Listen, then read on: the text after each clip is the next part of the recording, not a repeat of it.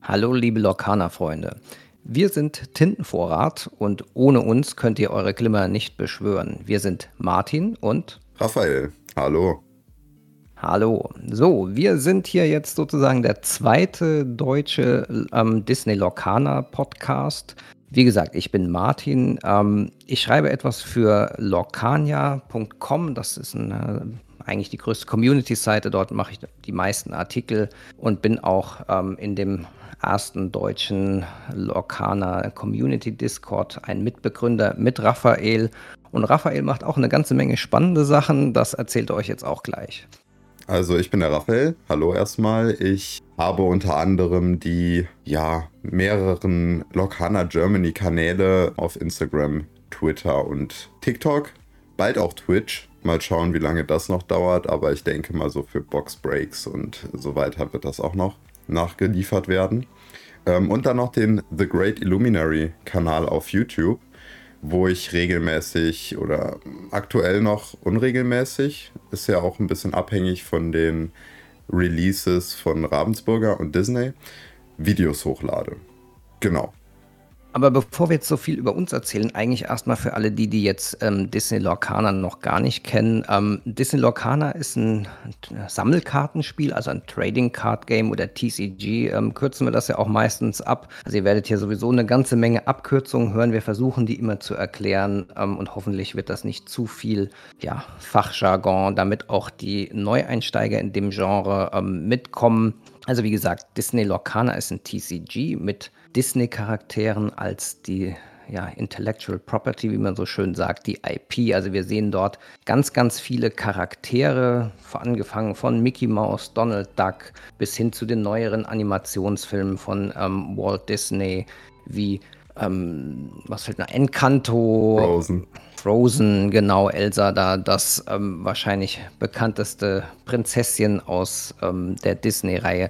Ja, und das ist natürlich ähm, vom Spielprinzip her ähm, ist ein Trading Card Game ja nichts Neues, aber die IP macht halt doch eine ganze Menge her, weil das spricht ganz, ganz viele an, relativ viele junge, aber auch viele ältere, die damit groß geworden sind, wie zum Beispiel ich, der jetzt auch schon in den Mit-40ern ist und damit auch wirklich aufgewachsen ist. Und von daher ist das wirklich super spannend. Und auch Sammler ähm, gibt es ja bei Disney eine ganze Menge.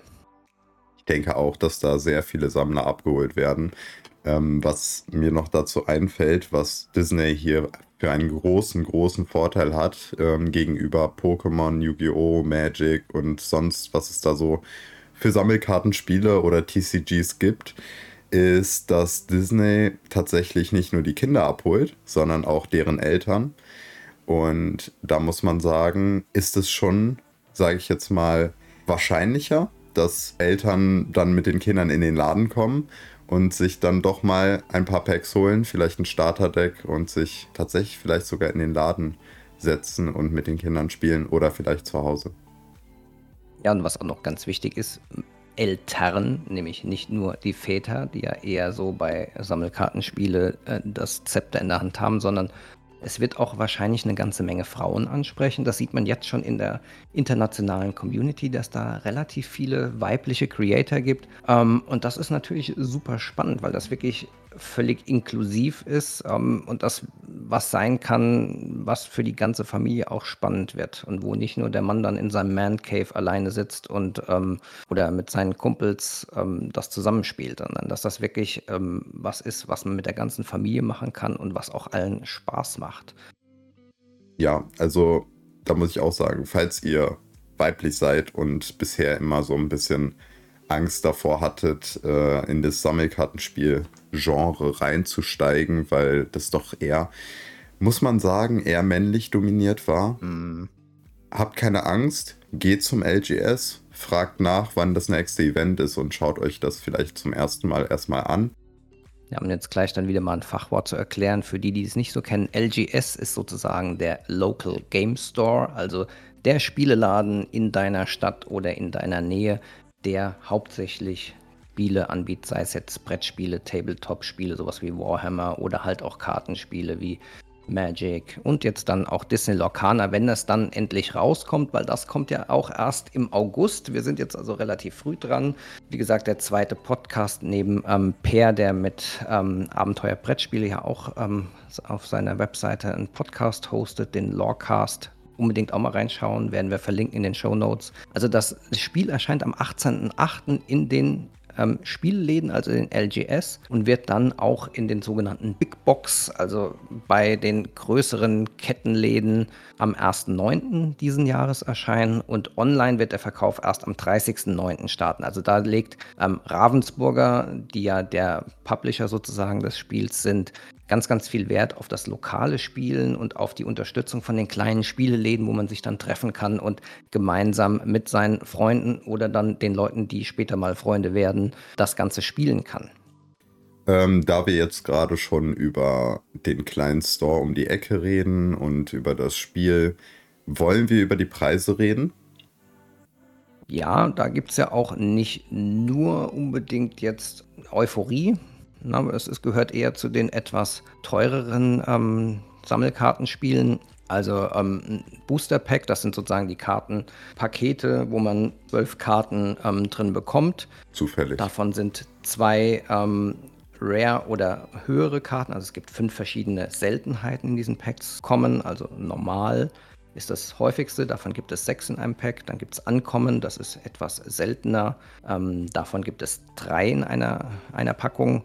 Und dann gibt es zwei Rare Plus Slots. Also da sind entweder selten, super selten oder legendäre Karten, Rare, Super Rare oder Legendary. Die Verteilung, wie häufig dann in diesem Slot sozusagen diese Karten kommen, das wissen wir noch nicht. Und dann gibt es noch einen letzten zwölften Platz in diesem Päckchen. Ähm, der ist dann eine sogenannte Foil-Karte, also die mit so einem schillernden Überzug sind. Und der Slot kann alle ähm, Seltenheiten beinhalten, natürlich in absteigender Wahrscheinlichkeit. Genaue Zahlen kennen wir da auch nicht. Und dann, wenn man es ganz groß möchte, dann kann man auch 24 so Päckchen auf einmal kaufen in einem sogenannten Display oder in der Box oder sogar ein ganzes Case, was dann vier Displays sind. Und pro Booster kostet das 5,99 Euro, also 6 Euro, sagen wir mal rund. Das heißt, für eine, ein Display ist man dann rein rechnerisch 145 los. Wahrscheinlich wird das ähm, doch ein bisschen weniger werden, weil da wird es einen gewissen Rabatt geben, aber das ist noch nicht so ganz sicher. Gab jetzt ja schon einige Stores, da habe ich die Preise nicht ganz im Kopf. Das weißt du mhm. besser, Raphael, ähm, wie da ungefähr so ein Display gehandelt wird. Also ich habe letztens in dem Discord das ist ähm, eine Plattform, über die wir uns unterhalten können, ähm, über die die Community sich unterhalten kann. Den, Verlinken wir äh, auch. Den Link, ja, den werden wir auch noch ähm, veröffentlichen. Äh, da könnt ihr sehr gerne joinen. Jeder ist da herzlich willkommen. Ich habe in den Discord habe ich einen Link zu einem Store reingesetzt, der die Displays, also 24 Booster Packs in dem in der kleinen Schachtel äh, verkauft, der für 119 Euro. Ich habe auch schon mal 135 gesehen. Genau, ich habe jetzt meinen Partner-Store, mit dem ich äh, jetzt zusammenarbeite, sage ich jetzt mal, gefragt und der wird die wahrscheinlich lokal nur verkaufen und dann für 130, 135. Also das wird auch wahrscheinlich der Preis sein, wo es hingeht es wird immer Stores geben, gerade jetzt, wo das Produkt noch sehr begrenzt ist, wenn es rauskommt, ähm, die die Produkte für 140, 150 kauf, äh, verkaufen werden. Darüber würde ich davon abraten. Ja. Ich will an dieser Stelle sagen, das Produkt ist unlimitiert. Es gibt keine erste Edition, die nur so gedruckt wird und wenn ihr sie nicht jetzt kauft, dann bekommt ihr sie so nicht mehr. Also für Sammler ist es eigentlich egal, wenn ihr nicht unbedingt das Produkt am ersten Tag haben wollt. Wartet lieber ab, bis das Produkt nachgedruckt wird, bis es von Ravensburger oder von den Distributoren an die Läden wieder geliefert wird und dann holt es euch, dann spart ihr euch eine Menge Geld, eine Menge Stress und habt am Ende trotzdem das Produkt in der Hand. Genau, und für die, die einfach mal anfangen wollen, gibt es ja auch noch die sogenannten Starter-Decks. Das ist für 20 Euro kriegt man da vorgefertigte 60-Karten-Decks. Ähm, das sind dann auch schon die Hauptcharaktere. Es gibt da drei verschiedene ähm, schon als schillernde Varianten drin. Da ist auch nochmal ein zusätzliches Päckchen drin, damit man das aufmachen kann. Ein Regelbuch, damit man mit den Regeln klarkommt und so ein paar Helferlein, so Marker, mit denen man ähm, die Karten den Schaden markieren kann. Da kommen wir später im Regelsegment oder vielleicht auch mit den Regeln erst in der zweiten Folge dazu. Und da wird es dann, ja, so Hauptcharaktere geben. Dann gibt es als erstes, also fangen wir erstmal an, es gibt vier sogenannte ähm, Tinten. Das sind die Farben, wie man das so von Magic kennt oder vielleicht auch von Pokémon. Da gibt es Bernstein, Amethyst, Smaragd, Rubin, Saphir und Stahl, beziehungsweise Orange, Violett, Grün, Rot, Blau und Grau. Und da gibt es dann in diesen Starter-Decks jeweils Zusammenstellungen von zwei dieser Farben und mit zwei Charakteren, die sozusagen diese Farben repräsentieren. Genau, und dann werden da noch jede Menge Hilfskarten zu diesen Charakteren äh, drin sein. Also ich denke auch, dass die Charaktere dann einen bestimmten Effekt haben, eine bestimmte Fähigkeit auf der Karte abgedruckt. Das werden wir alles noch in der zweiten Folge erklären äh, wie das genau funktioniert. Also jetzt keine Bange, dass ihr äh, nicht genau wisst, was eine Fähigkeit macht. Die Karten haben Fähigkeiten aufgedruckt, die erzählen im Prinzip, was die Karte im Spiel macht. Und ich denke, die restlichen 30 Karten pro Hauptkarte oder die, letzten, die, die, die restlichen 29 Karten machen dann im Prinzip etwas, was auf diesem Charakter aufbaut. Ähm, das wird genau. dann wahrscheinlich so sein. Genau. Nur, dass man da mal so einen Überblick bekommt. Also da gibt es einen Starter, der ist Bernstein Amethyst. Der hat dann Moana und Mickey als Hauptcharaktere. In dem Fall speziell den Mickey ähm, Zauberer, den man so aus Fantasia kennt. Dann gibt es das Smaragd Rubin Deck. Das hat Maleficent, also den Drachen Fee-Charakter und Aladdin als Rubin-Charakter. Und dann gibt es noch das Saphir-Stahl, das hat Aurora, also aus Dornröschen, die Prinzessin und Simba aus dem ähm, König der Löwen. Genau. Das sind die Hauptcharaktere und nach denen wird sich dann so die Spielweise ein bisschen richten. Und wem das Ganze dann gefällt, dann gibt es noch zwei weitere Produkte, die verkauft werden. Das ist einmal eine sogenannte Geschenkbox für 30 Euro. Da sind dann Hades aus Herkules und Mulan aus Mulan ähm, die Hauptcharaktere, die als Vollkarten beigelegt sind. Dann sind da noch vier Päckchen drin und noch eine ganze Menge Zusatzmaterial, also 34 so Marker, mit denen man wieder Schaden, ähm, dann die Legenden ähm, tracken kann oder Lore im Englischen. Ähm, und es gibt auch noch ein weiteres Ding, das kostet mit 60 Euro schon eine ganze Menge. Die Illumineers Trove, die wird es auch nur auf Englisch geben. Da sind dann acht Päckchen drin und Deckboxen, zwei Stück, als Aufbewahrungsort für dann die zusammengestellten Decks. Also das Deck sind immer diese 60 Karten, mit denen man spielt.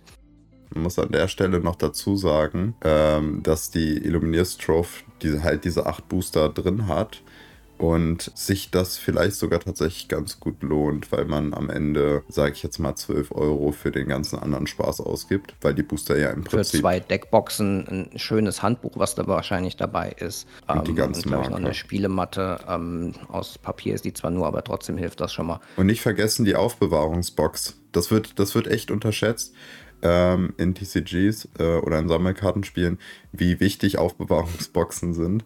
Das haben tatsächlich bisher sehr wenige Sammelkartenspiele geschafft, eine ordentliche Sammelka äh, Sammelbox herauszubringen, wo die Karten in Hüllen und ähm, mit allem möglichen Zubehör reinpassen mit den Deckboxen zum Beispiel. Und ich glaube, Ravensburger hat da drüber nachgedacht und wird uns wahrscheinlich eine schöne Box bescheren, die man sehr gut als Sammelbox nutzen kann. Ja, schauen wir mal. Also da gibt es ja bisher eher wenig Gutes zu sagen über diese ähm, herstellereigenen Zubehöre, was jetzt ähm, stimmt, auch ja. die Schutzhüllen für die Karten ähm, anbetrifft. Sind wir mal gespannt. Also ich hoffe ja, dass das echt gut wird, weil das sind ja ähm, dort als Entwickler Veteranen am Werk ähm, die sich schon sehr, sehr lange mit äh, Sammelkartenspielen beschäftigen. Also zum Beispiel hier Steve Warner und Ryan Miller, das sind sozusagen die beiden, ähm, die das Hauptzepter in der Hand haben. Also der Haupt-Game Designer, der Lead-Game Designer ist der Steve Warner, der macht sein ganzes Leben nur TCGs, aber genauso Ryan Miller, der als offiziellen Titel Brand Manager in Nordamerika ähm, hat. Das sind Leute, die haben bei Wizards of the Coast, also bei dem Hersteller von Magic the Gathering, ähm, gearbeitet, haben dort ein Sammelkartenspiel Kaijudo schon entwickelt und machen ihr ganzes Leben nichts anderes als das. Die leben wirklich Sammelkartenspiele, ähm, sind da für Feuer und Flamme und haben wirklich super, super Ahnung. Der eine ist der bessere Konzepteur, der andere ist sozusagen der, der besser feinschleifen kann. Das ist wirklich schon, ähm, das sind äh, ja, Institutionen im dem Business. Das ist eine sehr gute Mischung auf jeden Fall. Und äh, man muss dazu sagen, von, von Ryan hört man ein bisschen mehr, glaube ich, online. Ja. Aber die sind beide so von dem, was ich bisher mitbekommen habe. Hoffentlich in, bekommen wir in Zukunft ein bisschen mehr von den beiden mit. Ähm, aber beide super nette Menschen. Also wirklich einfach. Ja, und auch offen und ja. wirklich ähm, mit Leib und Seele dabei. Und ähm, was ja auch noch immer wichtig ist für so ein Sammelkartenspiel, nur reine ähm, Zahlenwerte würde, glaube ich, kaum einer spielen. Ist die ganzen, ähm, sind die ganzen Kunstwerke auf den Karten, die sind alle nicht irgendwie Copy-Paste aus den Filmen rausgenommen, sondern sind eigenhändig für das Spiel erstellt von Künstlern. Jede Karte hat ein eigenes Artwork, was so auf keiner anderen Karte mehr zu finden sein wird. Genau, und da hat der Shane Hartley auch so ein bisschen das Zepter in der Hand als Creative Director. Ähm, das ist wirklich auch ganz, ganz großes Kino. Und da ähm, findet zwischen Ravensburger und Disney selbst ähm, eine ganz, ganz enge Abstimmung ab, damit das auch zu der wirklichen Disney-Lore, was ja auch in dem Namen Lorcana drin ist, das ist ja Lore und Arcana gemischt ähm, in einem Wort, ganz, ganz wichtig ist. Und das ist wirklich super. Um kurz zwischenzufunken, ich will noch sagen, dass es vier Sets pro Jahr geben wird. Nicht dieses Jahr. Es wird dieses Jahr erstmal im August ähm, The First Chapter oder das erste Kapitel auf Deutsch veröffentlicht werden. Und dann im Dezember das zweite Kapitel wahrscheinlich. So einen genauen Namen haben wir da jetzt auch nicht, ne? Genau, also offizielles Release-Datum wieder für die LGS ist 17. November, beziehungsweise dann für Big Box 1. Dezember. Und so wird sich das dann wahrscheinlich im nächsten Jahr weiterziehen. Und pro Set gibt es dann 200 Karten. Also beim ersten wissen wir es schon, 204 Karten. Das heißt, wir kriegen 800 Karten pro Jahr. Das ist natürlich auch schon echt eine Ansage. Ähm, dann hat man auch ähm, wahrscheinlich bald echt sehr viel ja, Möglichkeiten, ganz, ganz individuelle Decks zu erstellen. Also das wird glaube ich, richtig gut und ist zumindest vom Ansatz her extrem professionell und das, was man erwarten würde.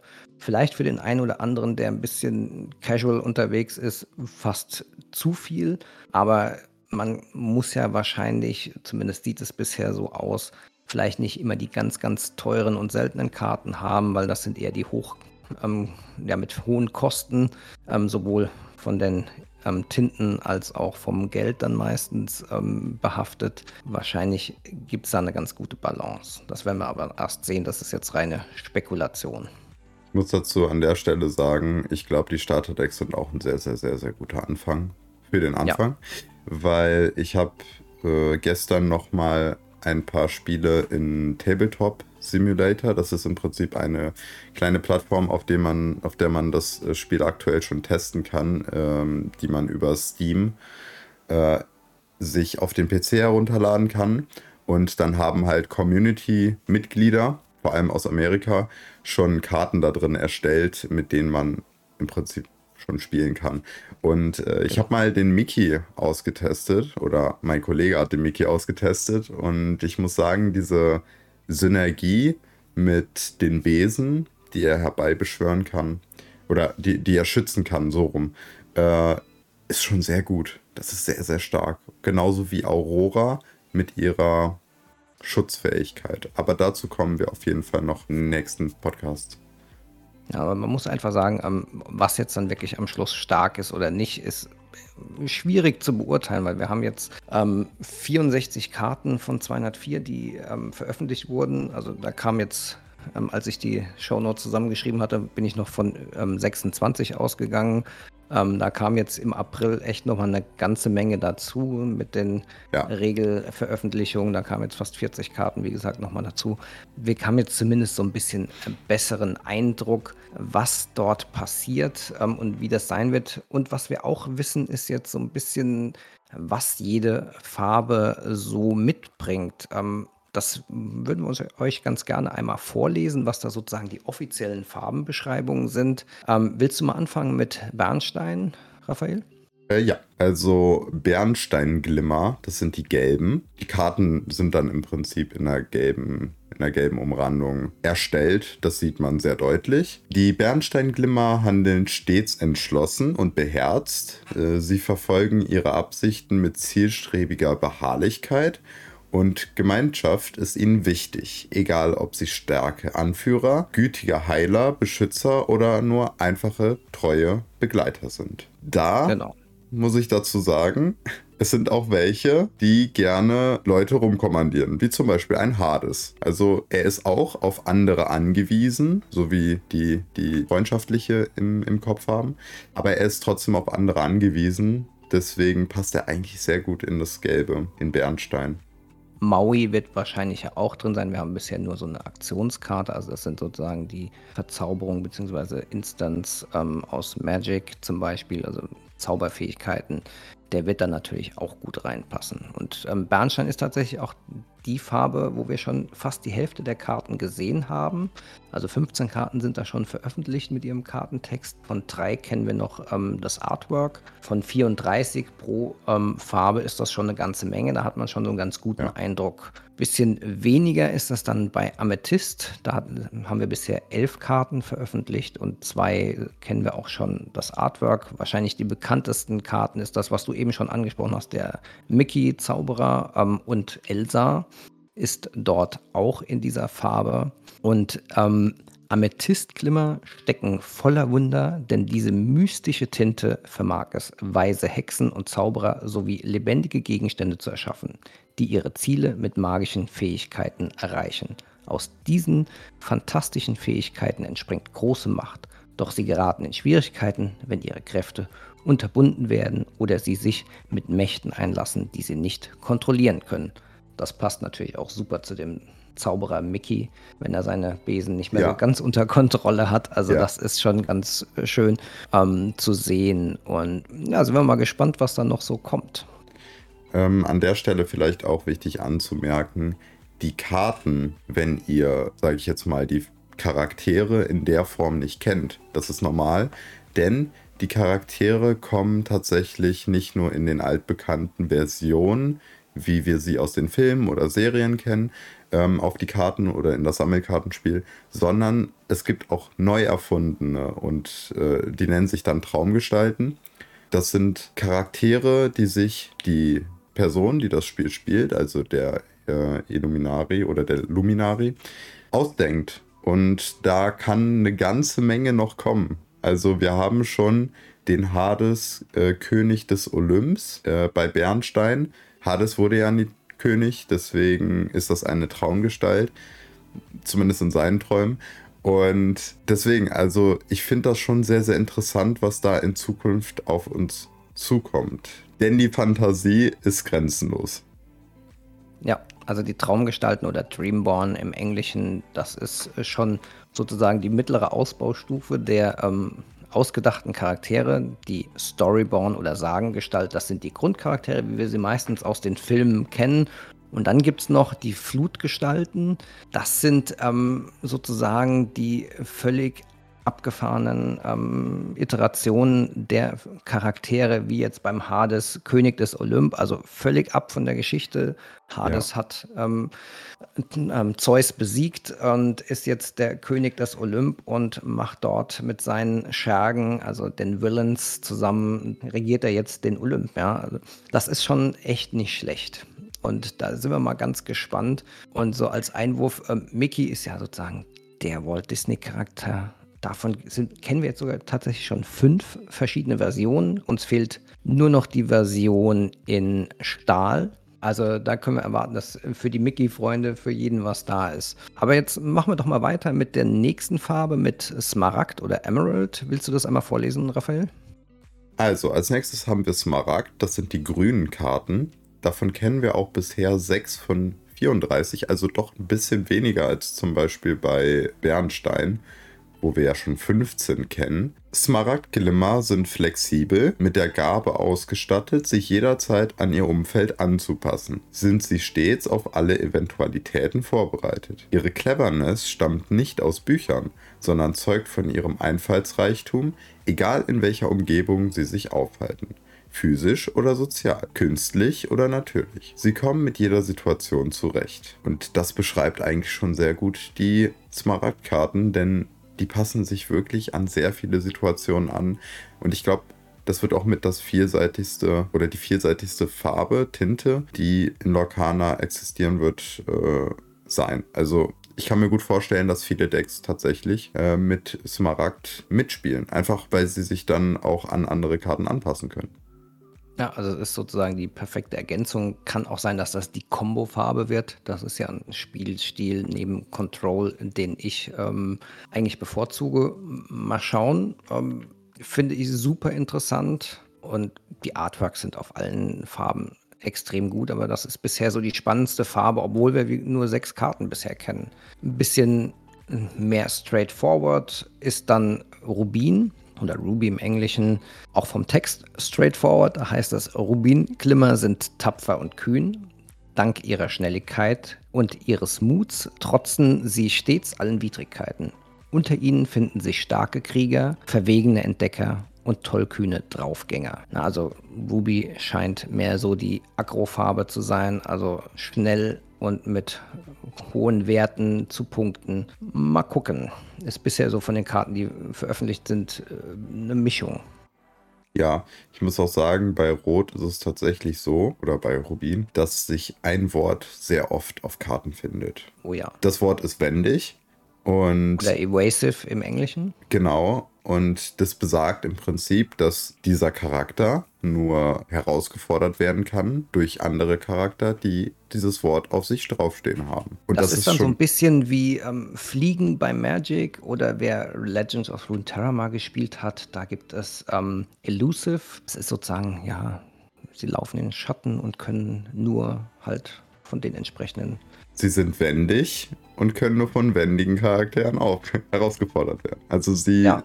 Sie sind ein bisschen unerreichbarer als andere Karten, was ich sehr interessant finde. Und worauf ich sehr gespannt bin, ist, ob das tatsächlich mit dem Balancing so gut ist. Aber darüber werden wir dann auch wahrscheinlich in den nächsten Podcasts nochmal sprechen, was wir genau von welchen Karten halten und von diesen Schlagwörtern, die wir jetzt gerade ansprechen. Ja, und dann geht es ähm, weiter mit Saphir, auch eine Farbe, die ich persönlich extrem interessant finde, ähm, weil sie anscheinend so eine Ramp-Mechanik innehat, also sprich, dass man schneller seine Ressourcen aufbaut, als das ähm, sonst normalerweise üblich ist, weil man kann normalerweise maximal eine Ressource pro Zug auslegen. Und hier gibt es auch schon zwei Karten, die veröffentlicht wurden, womit man das beschleunigen kann, also eine zusätzliche Ressource auslegen kann somit dann zwei pro Zug, um dann schneller größere Charaktere zu beschwören. Das kann ein erheblicher Vorteil sein, dann später, wenn man wirklich ähm, spielt, weil man schnell auf einmal übermächtig wird. Ja, das stimmt. Also das kann dem Gegenüber des Gegners auf jeden Fall einen riesigen Unterschied machen, wenn man dann auf einmal zwei, ein oder zwei Züge vorher eine unglaublich starke Karte auf dem Feld hat. Also als nächstes ist Saphir dran. Das sind die blauen Karten. Davon kennen wir auch bisher 12 von 34. Und bei drei kennen wir nur das Artwork. Saphirglimmer sind besonders klug und gebildet. Sie sind kreativ und schlau zugleich und zu ihren besonderen Talenten gehört es, Pläne zu schmieden, Erfindungen zu machen und Kunst zu erschaffen. Wenn es eng wird, fällt ihnen garantiert eine Lösung ein, denn sie wissen stets Bescheid, haben eine schlaue Idee, einen ausgeklügelten Plan oder erfinden das rettende Etwas.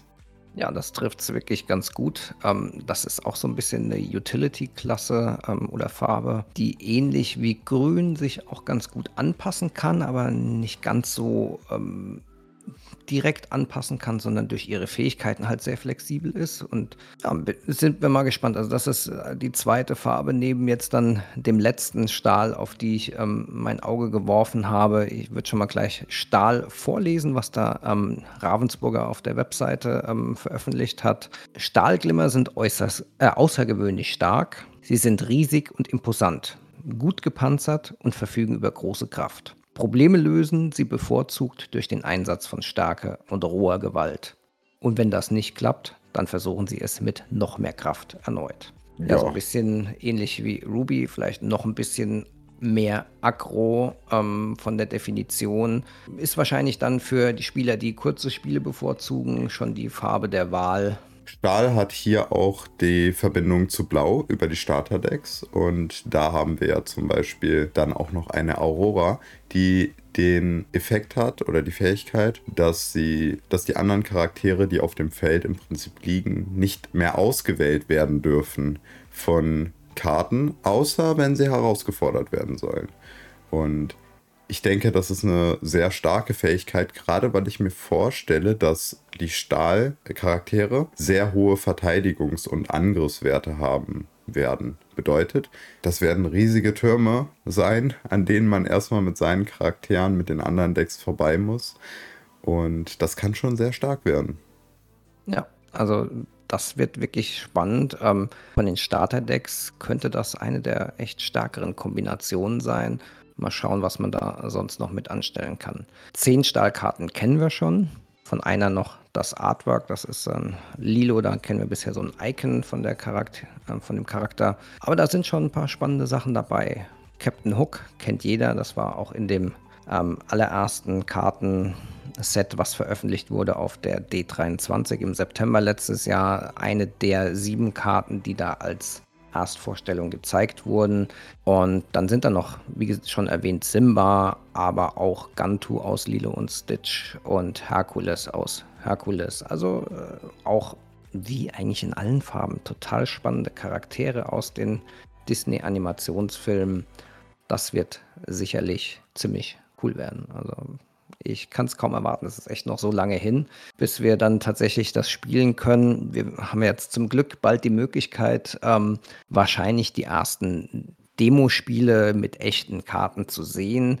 Da gibt es im, also jetzt Ende April, 23. 24. eine, ähm, ja, ein Kongress in Amerika der ähm, Gamma Gamers Association äh, Gamers Manufacturers Association, also die Spieleherstellervereinigung oder Gesellschaft in Amerika.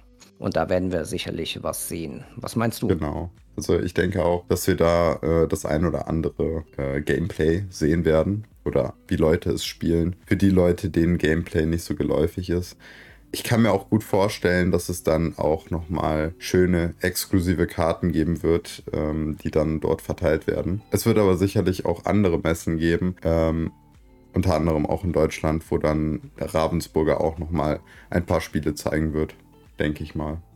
Ja, das wird ja garantiert so sein, weil ähm, das ist ja, würde ich jetzt mal sagen, unser großer Vorteil. Ravensburger ist eine deutsche Firma. Ja. Ähm, die legen auch neben natürlich Amerika als wichtigsten Markt, aber auf Deutschland einen ganz, ganz großen Wert als einer der Märkte, wo sie sich etablieren wollen. Und das ist für uns natürlich als deutsche Community echt klasse. Wir haben das ja jetzt schon gesehen. Ähm, in Nürnberg gab es Anfang Februar eine Messe, da war ein großer Lorcaner-Stand, da waren ja einige Community-Members.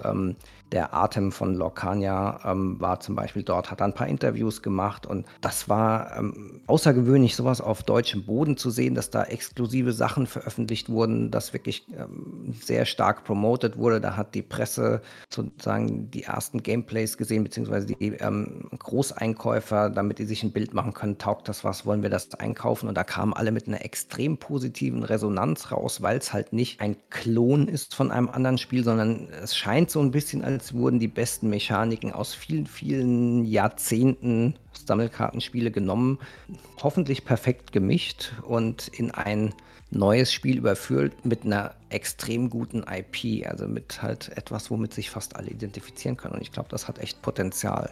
Ja, ähm, auf die Regeln und wie man das Spiel spielt, werden wir in der nächsten Folge auch nochmal dieses Podcasts genauer eingehen.